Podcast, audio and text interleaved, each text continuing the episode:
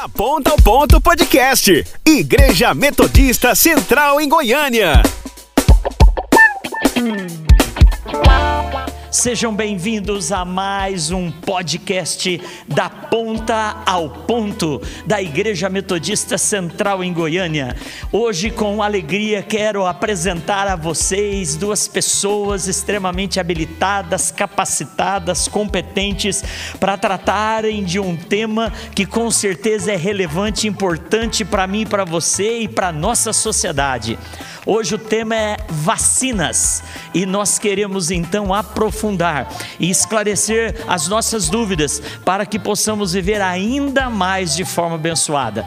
E hoje essas duas pessoas vão compartilhar as suas experiências e o seu conhecimento. Apresento a vocês, portanto, a nossa querida doutora Juliana Parente.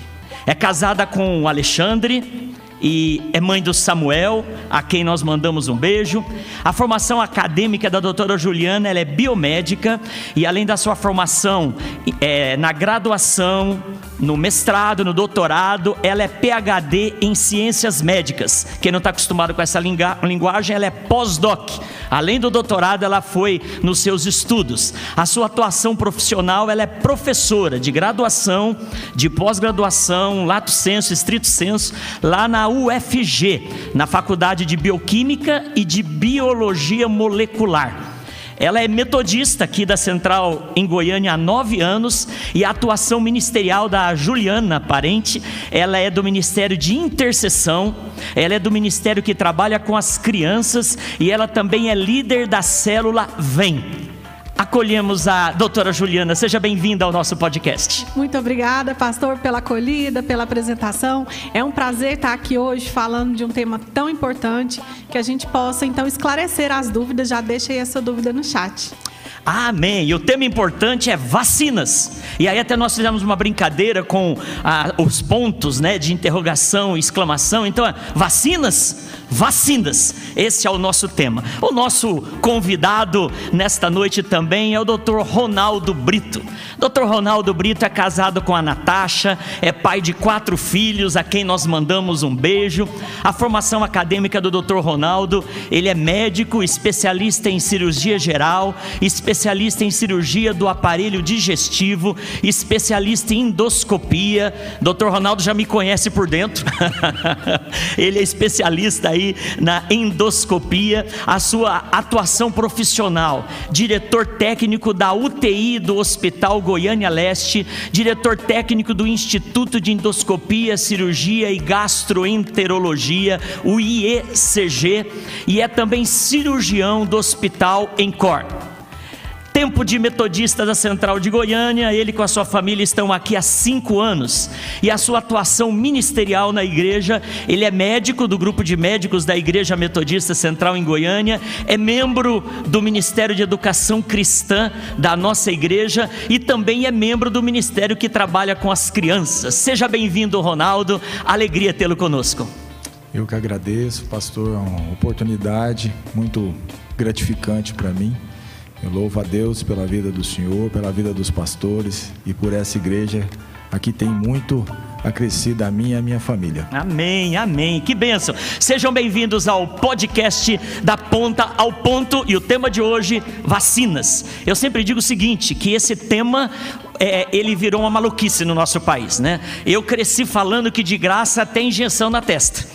Hoje a turma não quer nem injeção mais. Eu tenho um grupo que nem de graça está querendo a injeção. Então é sobre isso. Não chamamos um político, não chamamos um, uma pessoa que é especialista em achismo. Quisemos trazer pessoas que vão esclarecer. Até teve gente que comentou: ah, mas que viés é esse? É viés político? Não, falar de vacina não é falar de política. Falar de vacina não é falar de ideologia. Falar de vacina é falar de saúde, é falar de preservação da vida. E nós só estamos aqui porque fomos vacinados.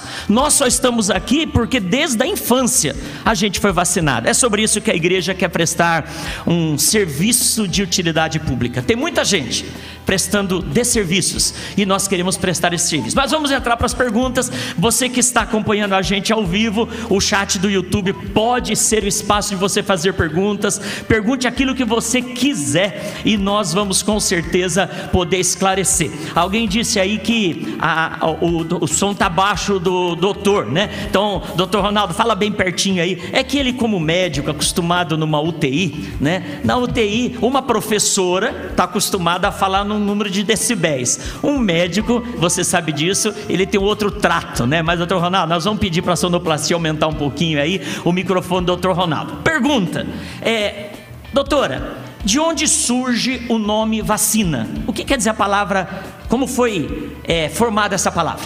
É muito interessante porque não se conhecia nada sobre vacinas quando um pesquisador chamado Edward ele resolveu então estudar a varíola. E a varíola, ela tem uma versão de humanos que pode matar e uma versão que é de vaca que aí causava uma, uma, um pus na teta da vaca. E tinha uma sabedoria popular de que quem fazia, tirava leite, não pegava varíola. Aí ele pensou que era porque essa pessoa de alguma forma se protegia encostando no pus da vaca. E então ele começou a estudar. E aí ele chegou a inocular o próprio filho. Ele pegava o pus da vaca e dava, aplicava nos pacientes. E eles viam que essas pessoas não pegavam varíola.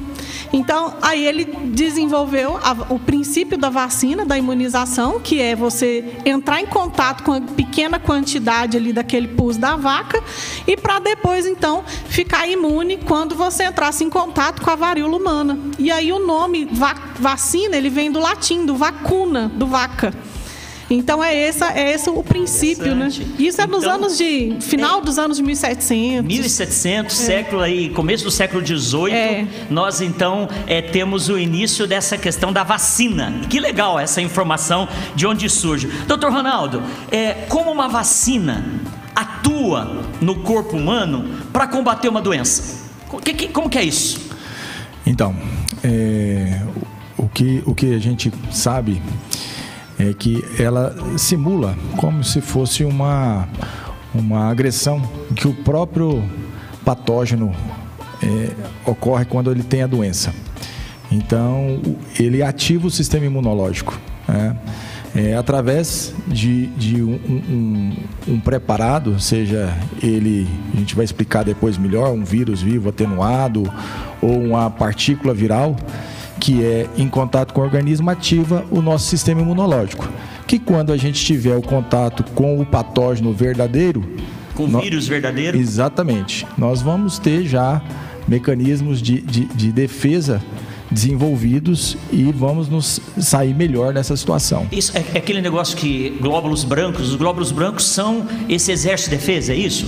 Exa os glóbulos vermelhos também. Exatamente, são os glóbulos brancos, mas existem coisas além dos glóbulos brancos. Tá? A produção de anticorpos, né? Existem vários mecanismos imunológicos que conferem aí essa proteção. Né?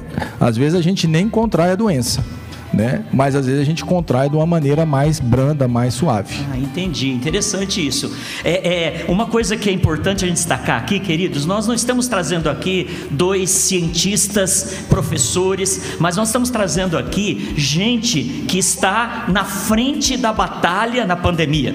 Há um ano e pouco, a doutora Juliana foi homenageada na Câmara de Vereadores de Goiânia pelo desenvolvimento e do laboratório dela de testes. Então a doutora Juliana e o laboratório que ela atua lá é, na UFG esteve na linha de frente produzindo, desenvolvendo é, exames e forma de testar se as pessoas estavam positivas ou não. Doutor Ronaldo como vocês viram na apresentação dele, ele também é intensivista, ele atua dentro de uma UTI. E ele então atuou aqui no estado de Goiás, no estado do Mato Grosso, dentro das UTIs, no pico do momento mais grave da pandemia em 2020, não foi nem 2021. Começou lá em 2000, julho de 2020, quando ainda os médicos não sabiam ainda como se posicionar e muita gente morreu porque a medicina não sabia como tratar. Dr. Ronaldo esteve lá Quem conhece a nossa igreja aqui, acompanha, sabe que em 2020 nós tivemos um caso é, do nosso querido irmão Felipe Denk, que deve estar aí nos assistindo, que foi um milagre. O Felipe Denk, depois de 40 dias numa UTI, sendo é, já é, desenganado, eu acho legal esse termo, né? Desenganado, né? Ele foi, foi feito um milagre, Deus fez um milagre. E a pessoa que Deus usou para esse milagre foi o doutor Ronaldo, que acompanhou o Felipe e ele testemunha sobre isso. Então, nós estamos conversando com gente aqui nesse podcast que com certeza não é achismo, com certeza não é opinião ideológica, mas é, são cristãos que têm uma vivência com Jesus. Então, doutor Ronaldo, a ideia da, da vacina, ela prepara o nosso organismo para enfrentar a doença quando ela for de verdade. É como se ela apresentasse assim para nós um vírus é, desmaiado, enfraquecido, para a gente aprender a combater o nosso sistema imunológico. E quando a, o vírus aparecer de verdade, a gente vai dar umas pancadas nele, é isso? Exatamente. Ah, né? Ela faz parte, né, dentro de outras estratégias, da prevenção da doença. Hum, né? Interessante. Doutora, quais são as etapas de preparação de uma vacina.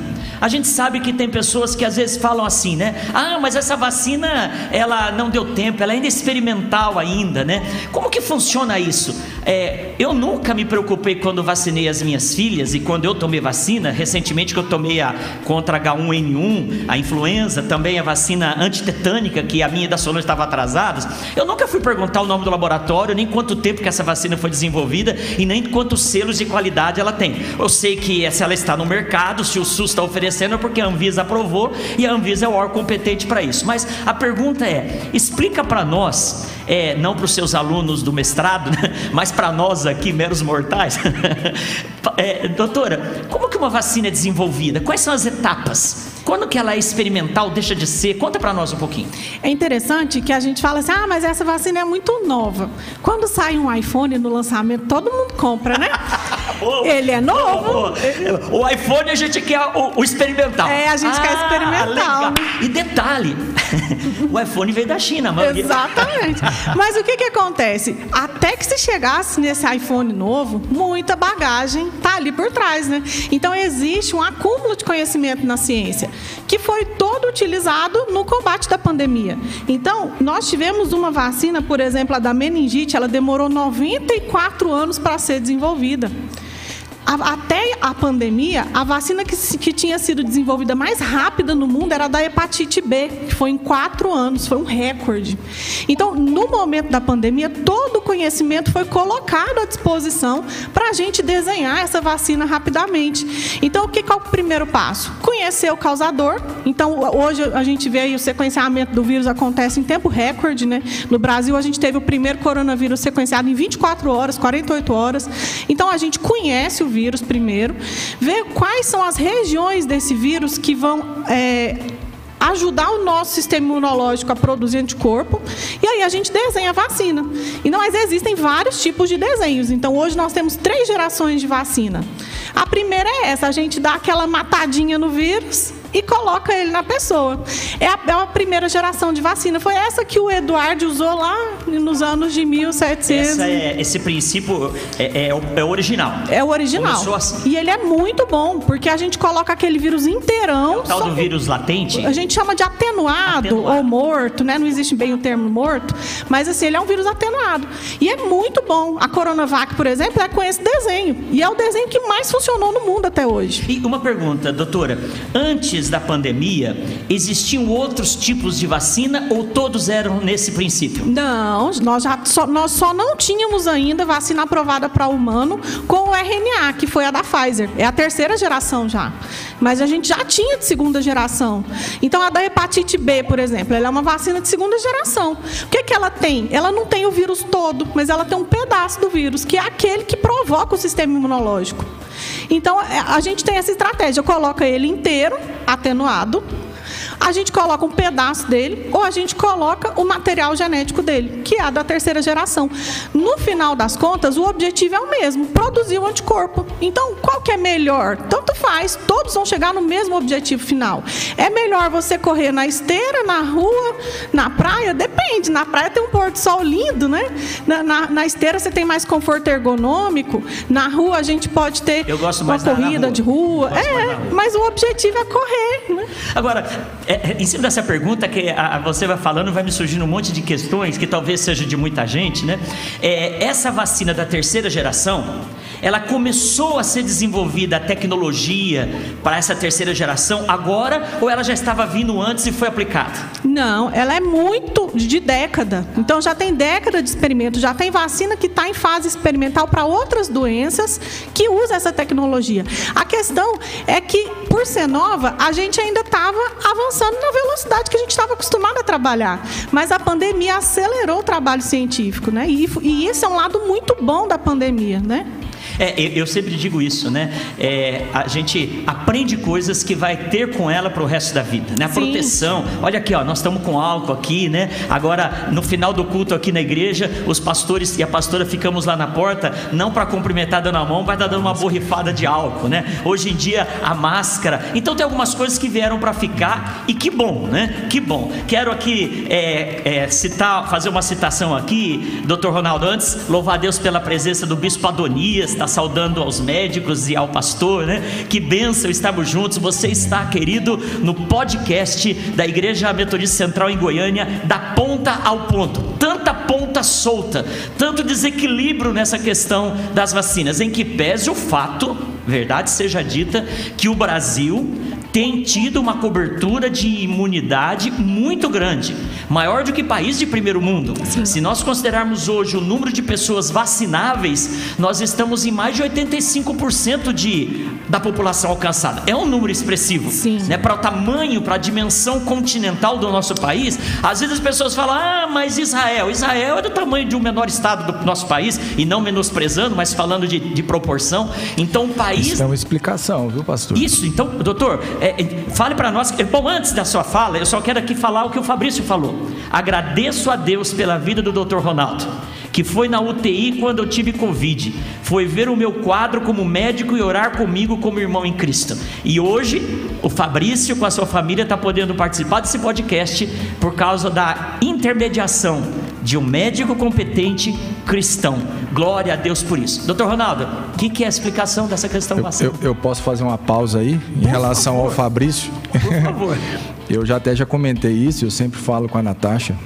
É, para mim foi um privilégio, na verdade eu que fui abençoado quando eu fui na UTI ver o Fabrício, sabe? Porque com toda a dificuldade que ele tinha na respiração, sabe? Eu vi o Fabrício com o oxigênio, capacete, sabe? Ali saturando em torno de 70%, sabe? Mas mantendo a fé, Aleluia. a alegria, sabe? E comovendo toda a UTI. Todos os outros pacientes ficavam olhando para ele. Ele era exemplo para os outros lá, de fisioterapia, de força, de fé, e por isso ele venceu.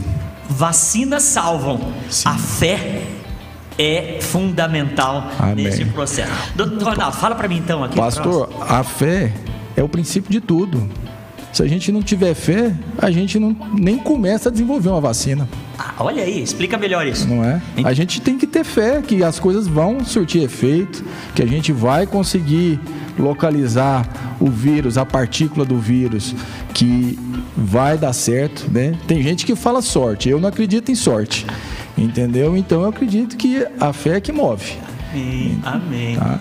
Em relação à questão aí do programa, é, é, dessa cobertura vacinal, nós saímos na frente, porque o Brasil tem uma, um, um dos maiores programas nacionais de imunização. Né? Então, isso, a logística que, que nós já possuímos, que também já vem de muito tempo, né, combatendo outras doenças, programa de imunização, de poliomielite, né, de outras doenças, isso, a logística nossa é muito forte. Né? As, as pessoas que trabalham nisso diariamente, né, nós temos equipes aí capacitadas para poder aplicar a vacinação em grande quantidade e em pequeno intervalo de tempo.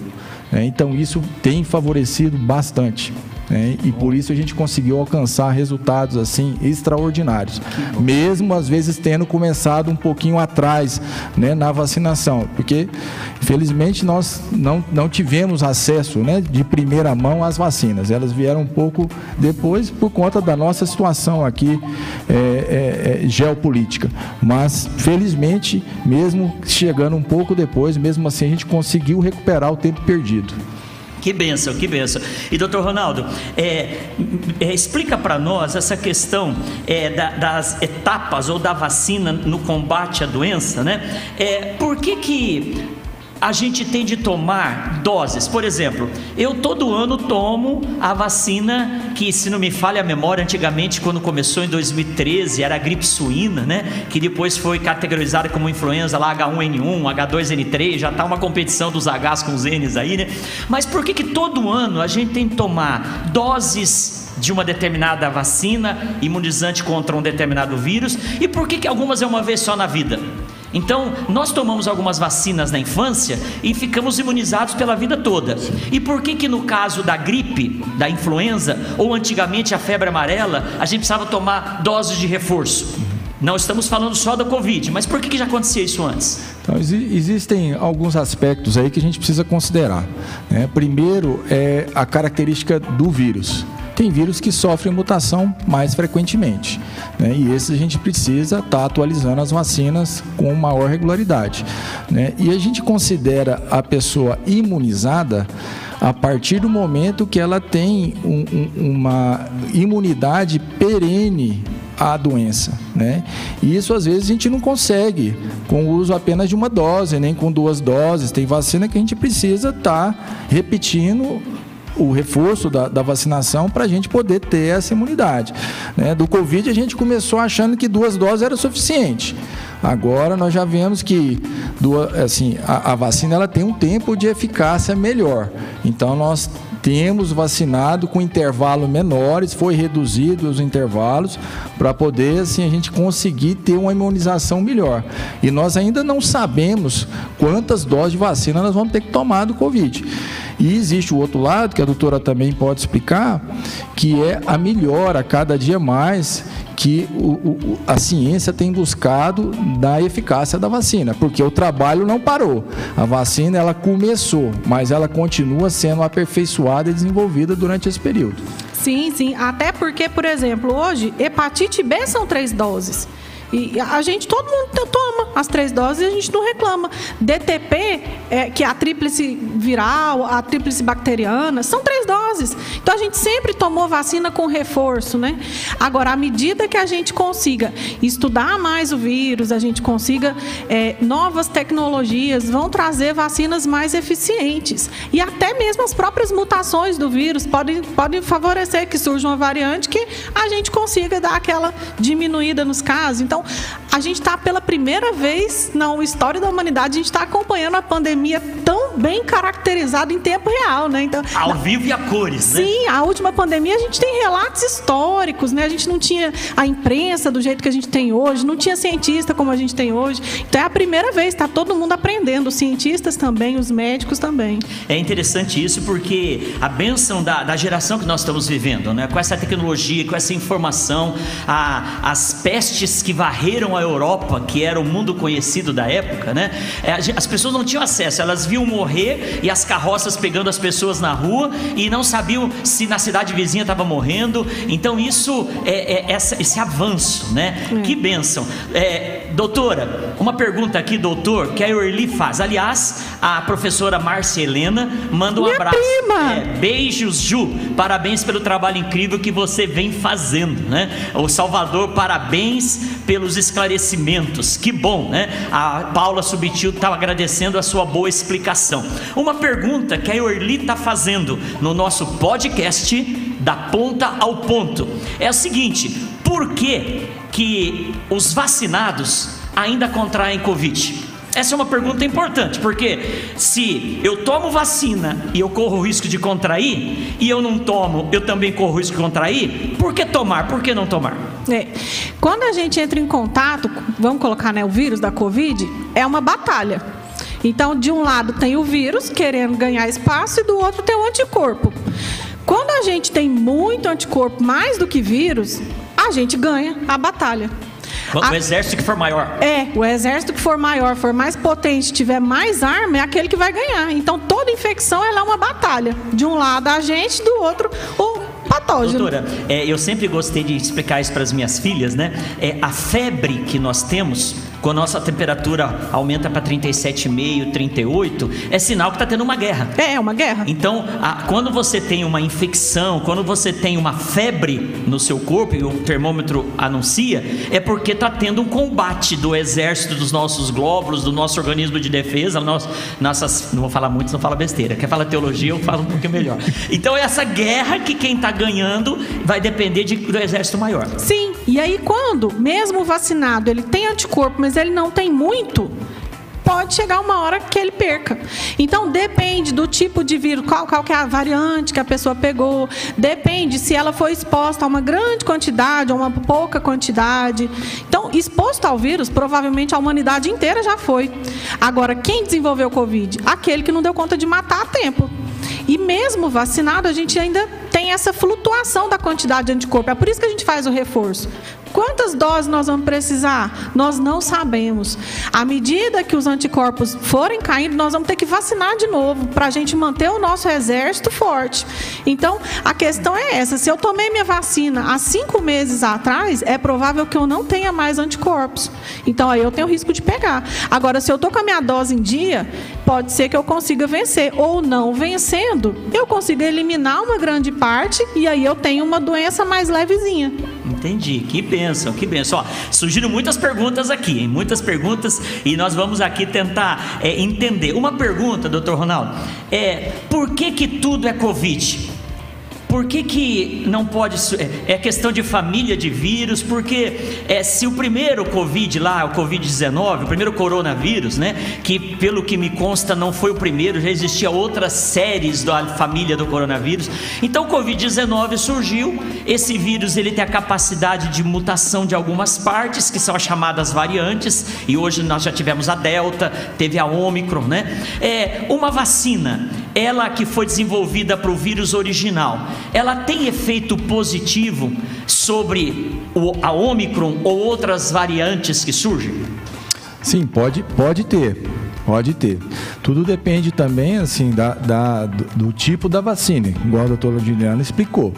Né? A vacina que engloba o vírus inteiro, como a Coronavac, né? especula-se que ela tenha uma chance de ter um efeito maior sobre todas as variantes porque a estrutura principal do vírus ela é mantida. Por isso que é o mesmo vírus. Né? Se essa estrutura muda, de, muda muito, aí já não é Covid mais, já torna-se às vezes outro tipo de vírus. Né? Então existe uma, uma estrutura central que é mantida. E essas variantes têm pequenas alterações que conferem comportamentos diferentes, tanto da taxa de infecção, quanto de transmissão, né? de patogenicidade, que a gente chama que é a capacidade de causar dano nas pessoas. Então, isso muda um pouco dependendo dessas mutações que os vírus vão sofrendo. Entendi. entendi. É, por exemplo, igual a Coronavac, como é o vírus inteiro, a gente é exposto a várias partes dele. Então, a gente produz anticorpos contra regiões diferentes. Agora, por exemplo, a da Astra, ela é contra o pedaço do vírus. Se ele mutar aquele pedaço, corre o risco do vírus escapar. Entendi. Interessante, interessante. Meu Deus do céu. Mas até aqui, até aqui tá tudo certo. Ó, tem uma pergunta sobre vacina de criança que eu vou fazer aqui. Mas antes, doutor Ronaldo, o Gildeon de Oliveira Cardoso está falando, doutor Ronaldo, é um grande médico, é dedicado à sua profissão, meu irmão, meu amigo, tenho grande respeito pela sua pessoa, que Deus abençoe grandemente a sua vida, doutor Ronaldo. Que benção, né? Amém. Testemunho, Gideon, fazemos, se você nos permite, nossas as suas palavras, né? Glória a que Deus. bênção, que bênção. Uma pergunta é, que o André aqui está fazendo no chat. Hoje, a média de mortes nos Estados Unidos é 3 a 4 mil mortes diárias, sendo que 75% da população está vacinada. A questão de vacinas é, é, questão de vacina ou de saúde da população? Já que na África, no continente africano, os índices de vacinados são menores e o índice de mortes também são menores. Então a pergunta do André é essa: por que, que num país dito de primeiro mundo é, o número de mortes está elevado e por que, que num país em desenvolvimento que é, o número de vacinados ainda é pequeno, é, a quantidade de mortes proporcionalmente é menor? Alguém quer arriscar? Então, pastor, a gente tem que considerar várias questões nisso aí. Tá? Primeiro, a gente tem que considerar a questão genética. Existem diferentes grupos populacionais, né? E que cada grupo genético, né, existem respostas diferentes, né? O que às vezes funciona num lugar pode não funcionar em outro. Né? Existe essa questão. Segunda coisa, existe a questão de levantamento de dados, né? Eu não sei se realmente é, é, é, feito todo o levantamento como é feito em determinado lugar. Né? Aqui, por exemplo, né, eu, no Brasil, com essa explosão de número de casos, com certeza nem todos os casos conseguem ser notificados. Né? Porque isso demanda uma estrutura. Alguém tem que notificar o caso. Então, assim, quando está todo mundo envolvido em tratar, em cuidar, às vezes essa notificação ela acaba sendo subnotificada. Entendi. Então, existe uma, uma alteração nessa questão também. Né? É, e... Isso é comum, porque, por exemplo, hoje com a Omicron, a pessoa fala assim: ah, o fulano foi lá, testou. Eu estou com o mesmo sintoma, então eu estou também. Só que esse caso não foi notificado, né? E nos Estados Unidos a gente tem autoteste, tem testagem em massa. Então lá a gente tem um retrato com a resolução melhor, né? Ah, então é como se fosse uma foto. Em alguns lugares a foto não tem uma boa, é, um bom foco. Exatamente. E aí pode dar uma interpretação, uma avaliação diferente. Interessante isso, interessante. Daqui a pouco eu vou fazer a pergunta sobre crianças aqui, porque tem muita gente querendo saber, porque no passado é, não era para vacinar criança. Né? Assim como lá no começo não era para usar máscara. E agora é, vacinar criança é extremamente importante. Então por que, que vacinar criança é importante? Mas antes disso, é, eu quero é, trabalhar trabalhar outras perguntas aí. E uma delas, doutor Ronaldo, primeiro lembrar você que é uma alegria estarmos juntos. Você está no podcast da Ponta ao Ponto, da Igreja Metodista Central em Goiânia. Faça a sua pergunta aqui, que a gente vai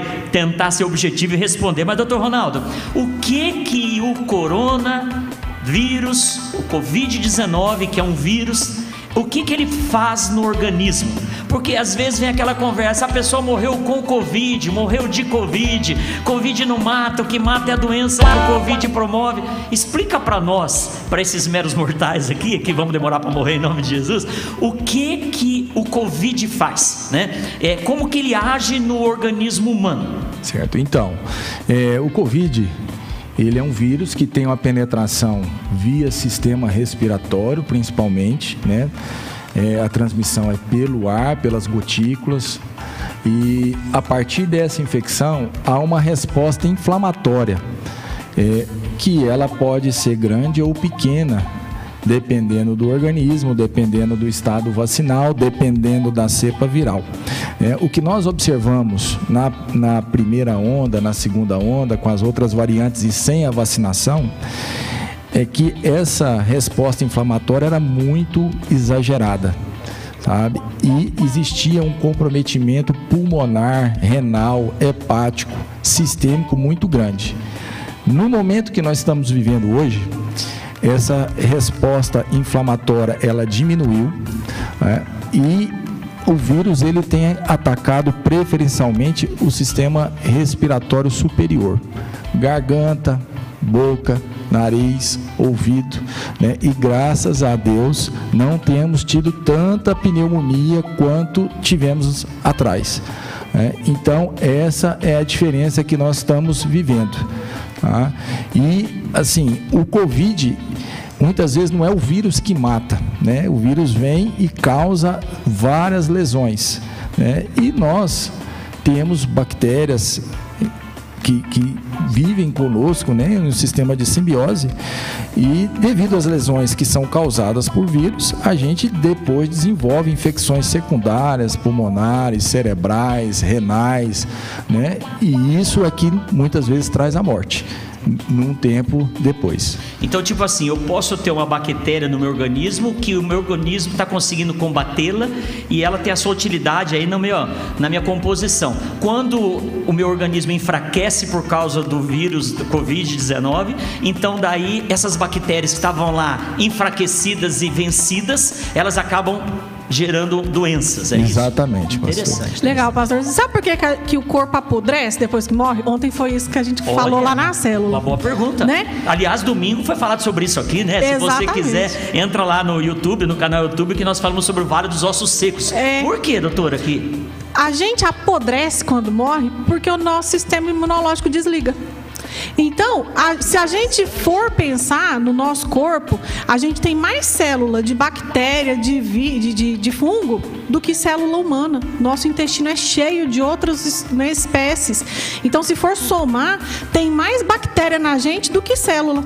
E o nosso sistema imunológico, ele está o tempo todo detectando: não, isso não é meu, isso é meu, isso não é meu, isso é meu. E aí, um belo dia, ele para. E aí, a gente, como ele para de matar, a gente apodrece. Ah, então quer dizer, a gente dorme com o inimigo constantemente. O tempo todo. gente, isso é espiritual. É muito espiritual. A Foi o tema da célula. É, a gente precisa entender. Paulo fala é a luta da carne contra o espírito constantemente. Uma vez, um missionário estava pregando para uma tribo indígena e aí ele estava falando dessa luta do bem contra o mal, da carne contra o espírito. E ele, ao falar sobre isso, o índio que nunca conhecia o cristianismo, ele falou assim: é, Pastor, eu sei o que, que é isso é, dentro de mim eu tenho um cachorro bom e um cachorro ruim. Eles vivem lutando um com o outro. Aí o missionário falou: e qual que ganha? O índio falou: aquele que eu alimento melhor. O cachorro que eu alimentar melhor ganha a guerra. A vacina ajuda, do ponto de vista biológico, da imunidade física, a vacina ajuda o nosso corpo a ser o cachorro bom da história, né? E quando a gente morre, então, doutora, você me fez uma, eu nunca tinha pensado nisso. Quer dizer então que não são os bichinhos só que estão na terra, que as minhocas que vêm comer a gente depois de morto? Não. Eu não sei se isso é um bom assunto, mas todos nós vamos chegar lá, né? Então, se a gente pegar uma, quando a gente morrer, o nosso cadáver, colocar numa caixa de vidro vedadinha, bonitinha, sem nenhum contato externo, ela vai apodrecer. Ela vai apodrecer. Meu Deus. Porque vem de dentro. Tá você podia, você podia saber disso antes. Eu fiquei pensando, eu nunca tinha pensado nisso. Caraca, isso é sério. Você vai apodrecer. então, o vírus e as bactérias, eles estão aí e o nosso organismo tem que estar sempre ponto. Doutor Ronaldo, tem uma pessoa aqui que falou, olha aqui, né? Tem um nome parecido aqui. Me conta quem é esse Ronaldo de Brito. É seu pai, seu avô? É meu pai. Seu pai, olha aqui, ó, doutor Ronaldo, pai do Ronaldo, doutor Ronaldo dizendo, né?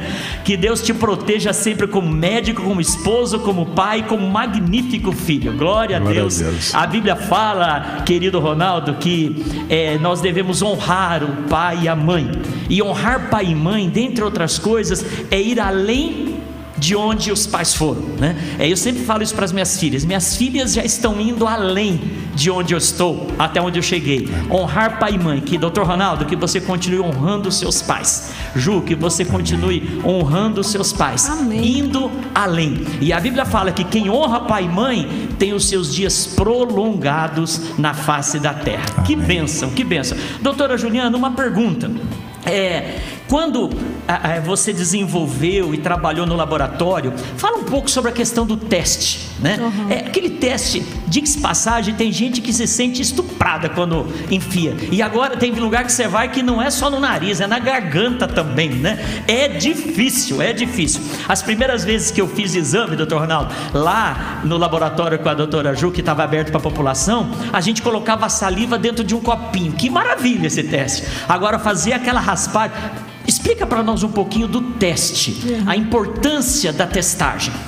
Quando a gente, a gente estava falando daquela história do retrato da pandemia, né? Quanto mais a gente testa, mais a gente consegue saber a real situação da nossa cidade, do nosso estado, do nosso país. Então, quando a pandemia começou, a gente tinha muito medo, porque em Goiânia a gente não tinha como fazer o teste. A gente tinha um ou dois, talvez, laboratórios que tivessem capacidade para fazer testagem. Então, quando fala assim, ah, vamos fechar a cidade, é porque o vírus chegou com tudo? Não, é porque primeiro a gente tem que se organizar para receber esse vírus. Então, é por isso que precisou fechar tanto naquela época. E aí a gente, todo mundo começou a se organizar. E a gente lá na federal, a gente falou: não, a gente tem tanto conhecimento aqui guardado, vamos abrir. Né? E a gente montou, na época, uma rede de laboratórios de campanha. E aí a gente começou a padronizar os testes para fazer o teste de PCR. Porque era o que tinha na época, não tinha mais nada. Então, aí a gente fica assim perguntando: e agora? O que, que faz? Quem que a gente testa? Quem que a gente não testa? Porque na hora que você tem pouco, o ângulo está pouco, a gente tem que distribuir para quem está mais fraco, né? Então a gente começou a testar profissional de saúde, que era aquele que estava enfrentando. Então a gente começou a testar o médico, o enfermeiro, o fisioterapeuta, todo profissional de saúde tinha acesso a uma testagem gratuita. E aí a gente começou, depois que a rede privada conseguiu se organizar, a gente começou a ajudar o governo estadual na testagem é, pública do SUS. Né? Então a gente começou a dar suporte, a gente virou laboratório de suporte para o SUS, para tentar trazer o retrato mais fiel que a gente pudesse. Então a importância é, se eu sei que eu tô, que eu tô contaminado, eu evito de contaminar outro. Eu posso me isolar rapidamente.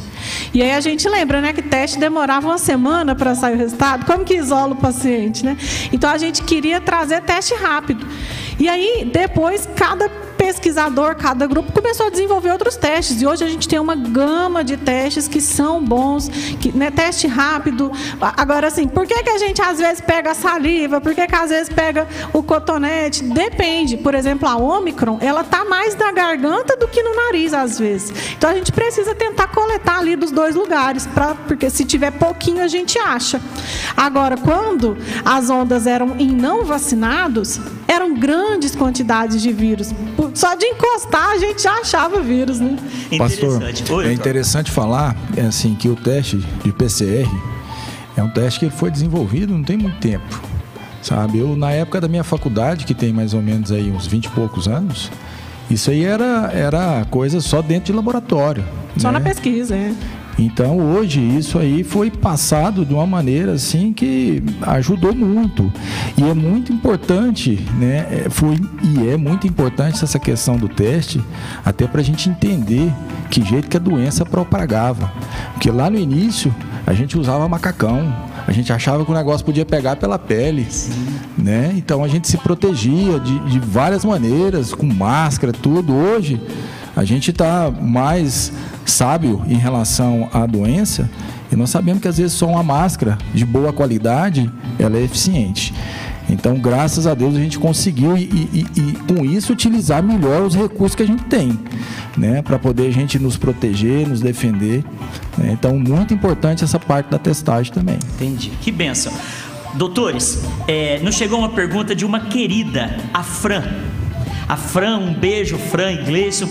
A Fran, nós sabemos, e aliás, estamos numa campanha para fazer um bazar. Se você quiser nos ajudar, é, entre em contato conosco. Vou, colocar, vou pedir para colocar o nosso WhatsApp. Entre em contato conosco, porque nós vamos agora no começo de março fazer um bazar para abençoar a vida da nossa Fran. A Fran, há alguns anos, luta contra uma neuromielite ótica.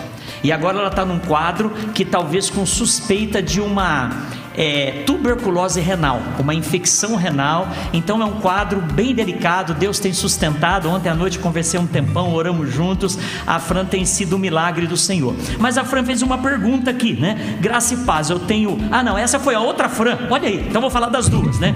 A Fran Soares, ela tem lupus e ela já tomou a quarta dose. A Fran Salles tem neuromielite ótica.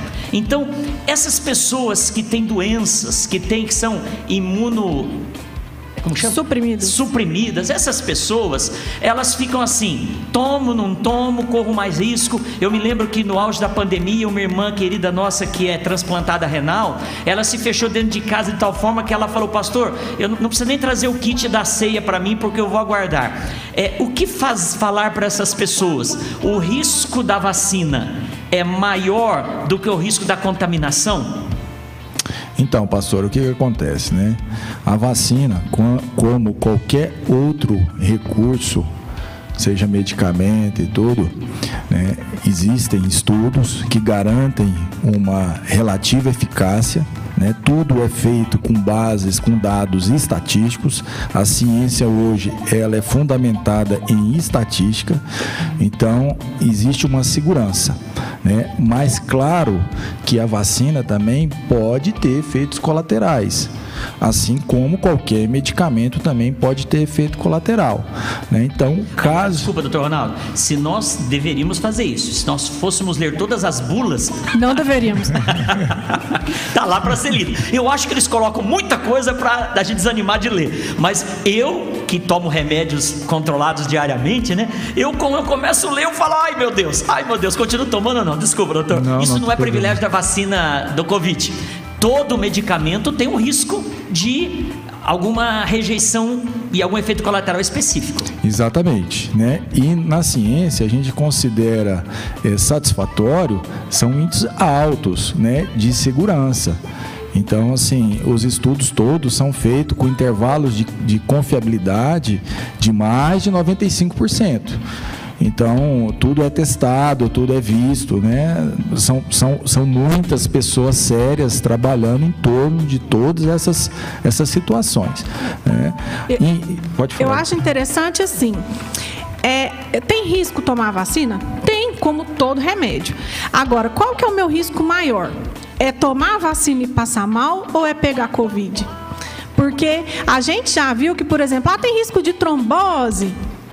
Mas a gente tem mais risco de ter a trombose pegando Covid do que tomando a vacina. E doutora, desculpa, quem toma pílula anticoncepcional tem muito tem um mais risco, risco altíssimo de trombose. Muito mais do que a vacina da Covid. então, assim, uma mulher toma pílula anticoncepcional, que nós estamos aqui falando sobre é isso. É ótimo. É ótimo, mas ela corre um risco maior de desenvolver trombose do que uma vacina. Uma vacina, Pastor, isso. Ela e... tem mais risco de ter trombose aleatoriamente por qualquer motivo genético do que pela vacina. E, e tem estudos assim que esse risco de trombose ele não é maior do que o risco normal de ter trombose. Não foi porque vacinou que teve trombose. Talvez é porque fosse já ter mesmo. Então, assim, na, não tem um trabalho assim consistente que mostre que a vacina aumenta o risco de trombose, porque existe um risco normal na população de maneira geral. Né? Então, voltando à pergunta, eu é, confio que seja interessante vacinar, né? Inclusive é uma recomendação né, que inclusive são grupos prioritários, por isso que estão na frente da dose de vacinação das pessoas imunossuprimidas. Entendi. Sim, já que o, a, o, sistema imunológico é a defesa, a gente tem que fortalecer essa defesa, porque ele é um imunossuprimido. Então a gente tem que dar mais dose é nele, para tentar fazer alguma tipo coisa. Tipo assim, o exército de defesa dele está enfraquecido. Isso. A, a, a dose, o reforço vai ajudar nesse fortalecimento. É. Exatamente. Por isso que os idosos também foram priorizados, porque o sistema imunológico imunológico do idoso já é também a resposta dele, não é como a do, do, da pessoa mais jovem. É, e aí a gente chega na história da vacina da criança. Ah, não, mas peraí, não responde isso não, que tem uma pergunta aqui que é interessante. é, isso é uma verdade, né? Antigamente, o ano passado, fala antigamente, né? O ano passado, retrasado, as crianças não eram alvo porque tinha de vacinar quem tinha 50. Eu não vi a hora de chegar aos 56 para eu me vacinar, né? É, eu e a Solange fomos vacinar no mesmo dia, porque a nossa diferença de faixa etária é pequena. E a gente então priorizava os idosos, depois o pessoal de 40, de 30, e sempre se falava que criança é, não se contaminava, que criança era resistente naturalmente, que o índice de contaminação e de letalidade da criança era próximo de zero. Agora, a impressão que se tem é que as crianças estão se é, contaminando mais e adoecendo. A pergunta é por que que antigamente criança não pegava mais e agora pega? O que, que mudou? As crianças ficaram mais fracas? O vírus falou, ah, vou pegar as criancinhas. O que, que aconteceu, né? Tipo lobo mal. Mas antes disso, doutor, e, e doutor, uma pergunta aqui do Bispo Adonias né? Olha aqui, antes, a doutora Keila, que é gineco obstetra, ela falou assim: a gravidez por si só aumenta. Não vou ler isso aqui, não, doutora. Vai desestimular. Quem está querendo ficar grávida? A gravidez por si só de uma mulher saudável aumenta o risco de trombose 63 vezes. Meu Deus do céu.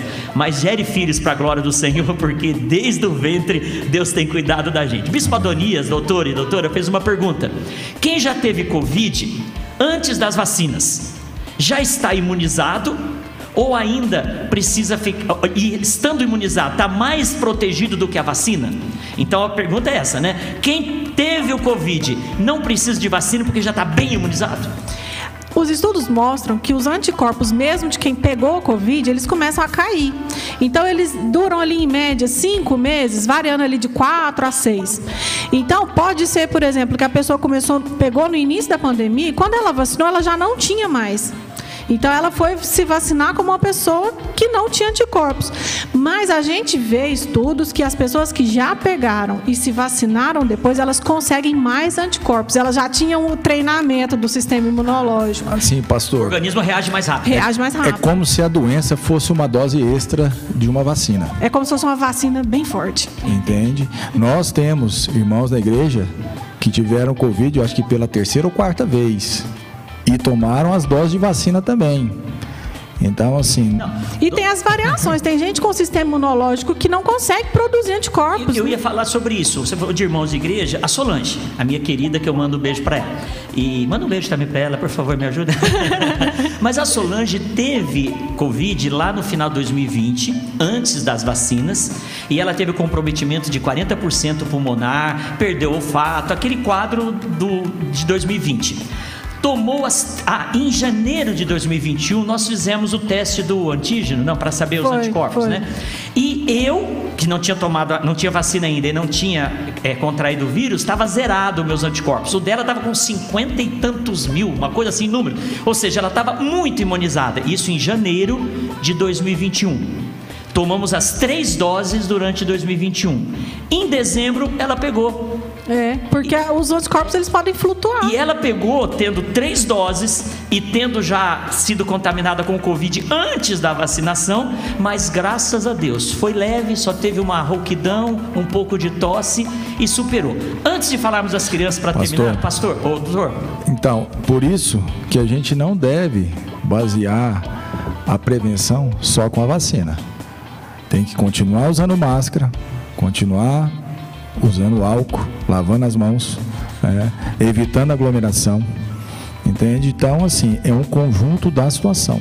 E o legal é que evitar aglomeração não é deixar de ver as pessoas mais. Não é, é de- aglomerar de máscara, gente, com a máscara certa. E, e deixa eu fazer um gancho aqui, né? A nossa igreja, graças a Deus, tem voltado para o presencial. E a gente tem muito cuidado com isso. Vocês sabem, vocês congregam aqui, a gente tem toda a preocupação para fazer isso. E vocês entendem que é, dá para fazer alguma coisa nessa direção? Ou é melhor continuar ficando dentro de casa trancado? Como que é isso? Vocês têm vindo à igreja. Dá o Aham, testemunho de aham. vocês aí. É, outra coisa, eu vou perguntar, vocês respondem daqui a pouco. Vocês têm filhos pequenos, vocês já vacinaram os filhos? Ah, eu já vacinou? vacinei. Já vacinou, Samuel? Já vacinou também? Já. Que benção. É, vir na igreja nesse contexto, vir à igreja nesse contexto. Porque uma coisa é uma aglomeração na igreja, onde todo mundo está de máscara, mantendo distanciamento, passa álcool antes do culto, durante o culto, depois do culto, não tira máscara para nada.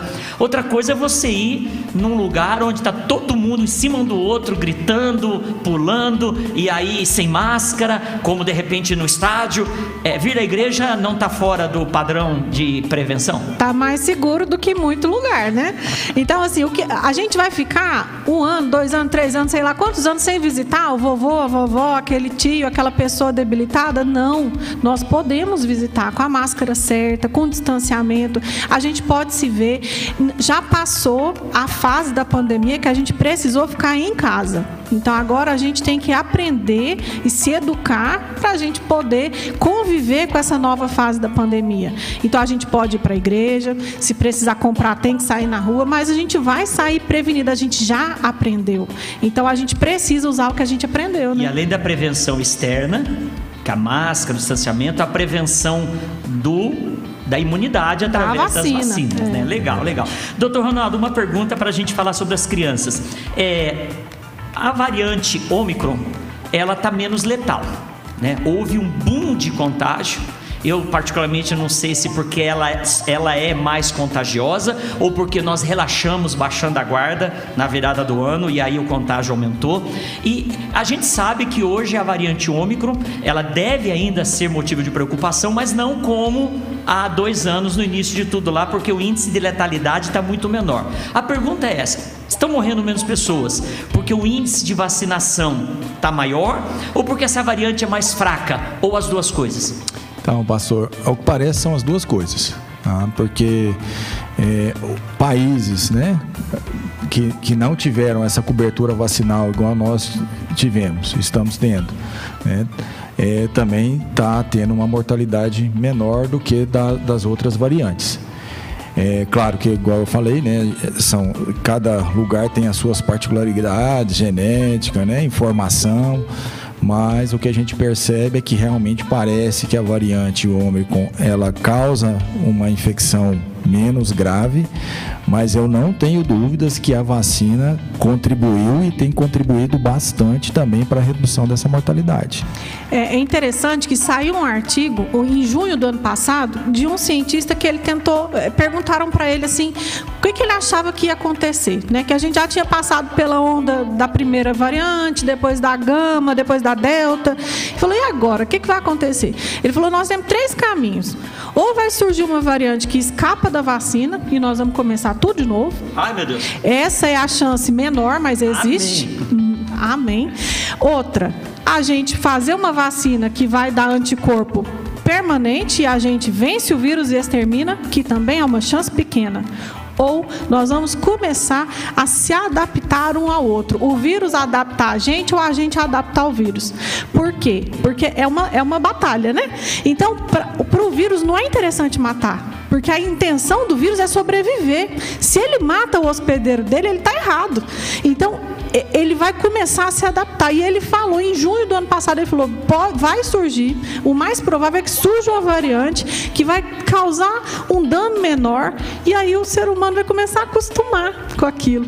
E aí a gente vai entrar, Oi, começar COVID, a entrar na bem? fase, tarde, na fase da endemia, né? Que não, que não é mais da pandemia. Isso ele falou em junho de 2021, e aí em novembro veio a Omicron. E ele descreveu a Omicron. Então a ciência já estava contando que isso podia acontecer, já estava tentando prever o que, que esse vírus ia fazer. Então, tudo isso é ciência. Amém, amém. Você está participando do podcast da Igreja Metodista Central em Goiânia, da ponta ao ponto. E o nosso objetivo é esse: é chegar ao ponto. É, a gente vai ter de terminar por causa do nosso horário, mas eu queria é, lembrar algo para fazer um gancho com uma propaganda literal que eu quero fazer aqui. Quando, na década de 80, com o advento da AIDS, a gente sabe que, infelizmente, fatalidade, quanta gente morreu, mas fruto desse momento da AIDS, nós desenvolvemos muita técnica de, por exemplo, transfusão de sangue. Eu sou do tempo, doutor Ronaldo, que a gente pegava a agulha e a seringa de vidro, colocava numa frigideirinha assim de alumínio para ferver e tomar. Eu tomava, quem é do tempo aí da vacina de revólver na escola, era a mesma agulha. A AIDS fez por causa dos hemofílicos e outras coisas mais.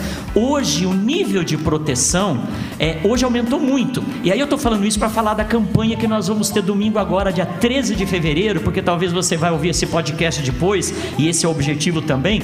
É, dia 3 de fevereiro nós vamos fazer aqui na igreja o ônibus, a unidade móvel do Hemocentro, vai estar aqui na frente, das 8 da manhã até as 4 da tarde, para dar oportunidade de fazer doação de sangue.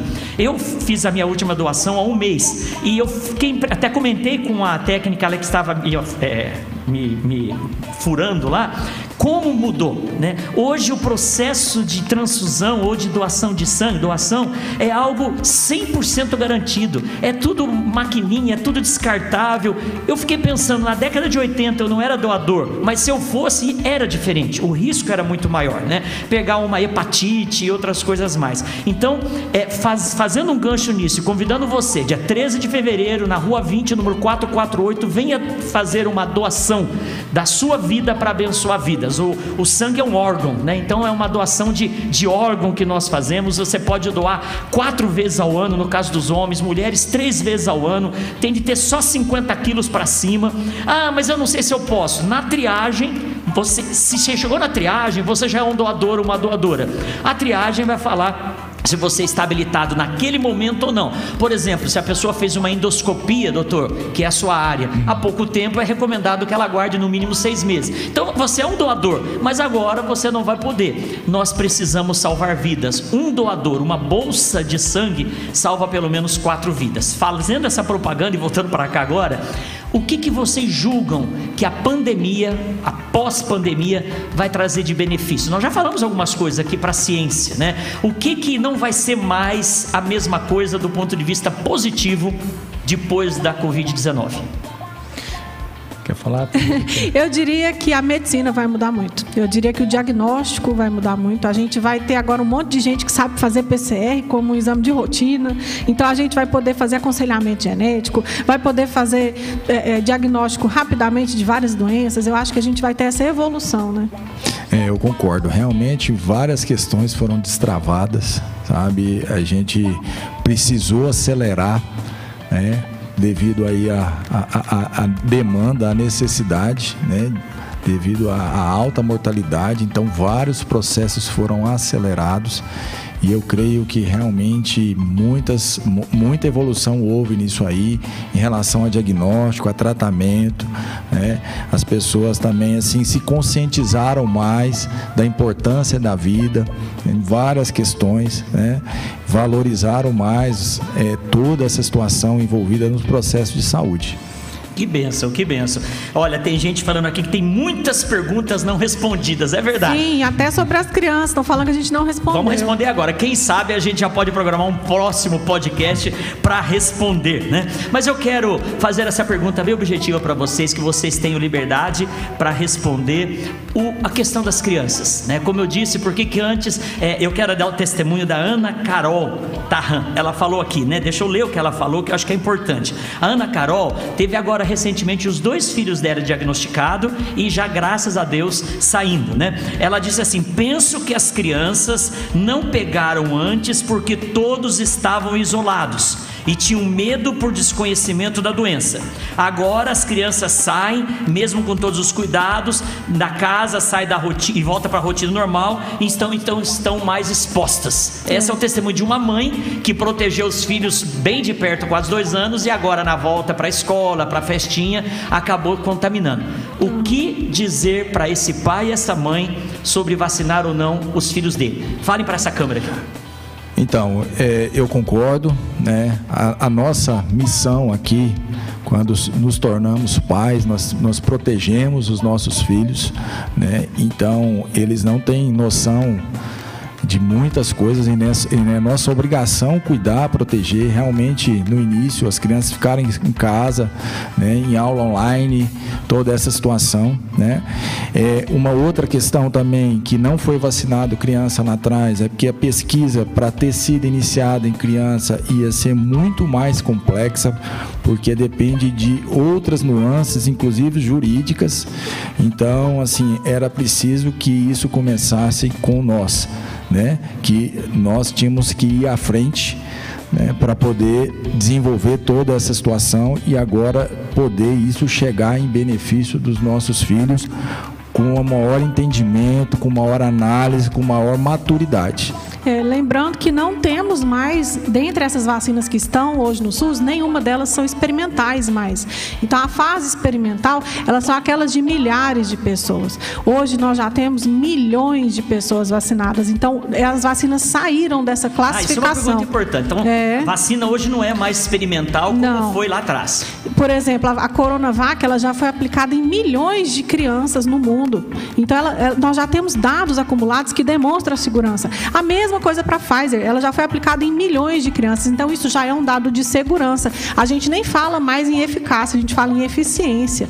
Então elas são eficientes, elas não são experimentais, são seguras e a gente pode vacinar independente de qual te oferecerem, ou a Coronavac ou a Pfizer, que são as duas que estão autorizadas. E, e elas têm uma dose pediátrica, é isso? Uma dose pediátrica que foi testada em milhões de pessoas. Então nós temos, não temos mais vacinas experimentais. Então vocês como médicos, como doutores, cientistas, como pais, como cristãos, recomendam a vacinação das crianças? Fortemente. Sim. E se elas chorarem? A gente segura. ou, ou dá um lanchinho depois. Dá né? um lanchinho, promete um passeio no shopping. e, e, eu estava pensando, enquanto vocês estavam falando, em algo que eu não, não havia pensado antes, né? Quando começou a vacinar os idosos, não era para vacinar quem tinha 20 anos, era só os idosos. Foi diminuindo para os 50 anos, não era para vacinar os de 20. Quando chegou até os 18, agora vamos vacinar quem está antes. Então, por que, que não se vacinou criança lá atrás? Porque não era prioridade.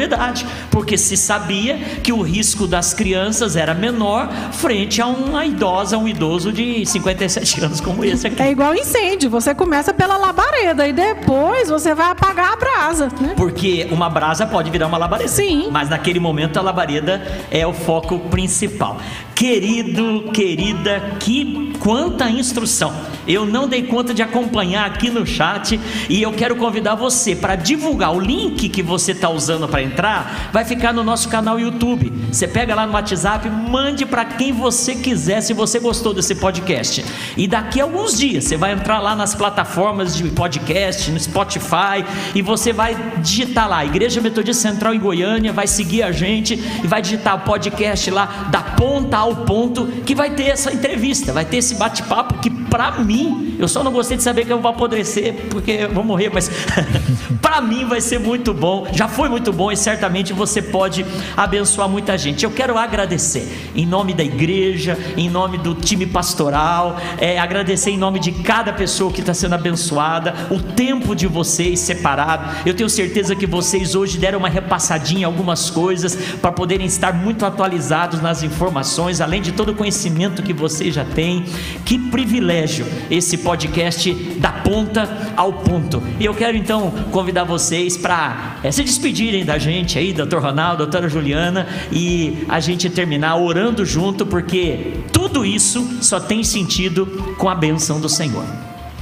Eu que quero agradecer também a oportunidade, mais uma vez, de estar aqui nessa igreja com o pastor Ednei, com toda a equipe pastoral, né, com todo mundo que pôde assistir. Esperamos aí que a gente tenha levado informações, que tenha é, levado luz a várias questões ainda que às vezes pairam dúvidas, né? Sei que às vezes a gente não consegue esclarecer tudo, mas que o Espírito Santo de Deus fale ao coração de cada um. E nós estamos abertos no dia a dia, qualquer coisa que precisar, pode contar comigo. O pastor tem meu WhatsApp, eu não tenho Instagram, não tenho rede social, mas tem WhatsApp, pode se dirigir diretamente a mim, o que eu puder ajudar, pode contar comigo. Obrigado, doutor. Eu também tenho para agradecer essa igreja, ela me abençoa sempre. Não é à toa que eu estou aqui há nove anos e não quero sair. É, eu acredito que a ciência ela é uma ferramenta da misericórdia divina. Né? Quantas pessoas morriam antes? 20% das crianças morriam antes dos cinco anos de idade, antes das vacinas. Então Deus derramou derramou graça e misericórdia para que a gente desenvolvesse a ciência. E a gente tem que usar essa ferramenta poderosa. Amém.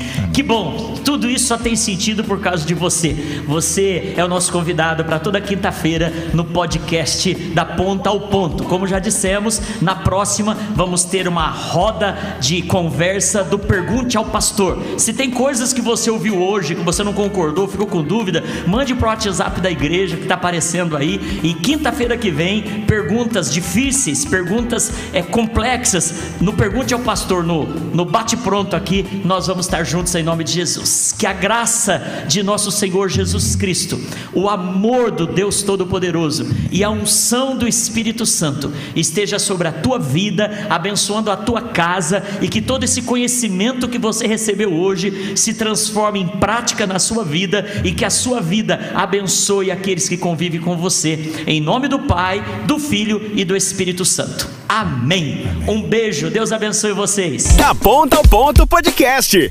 Igreja Metodista Central em Goiânia.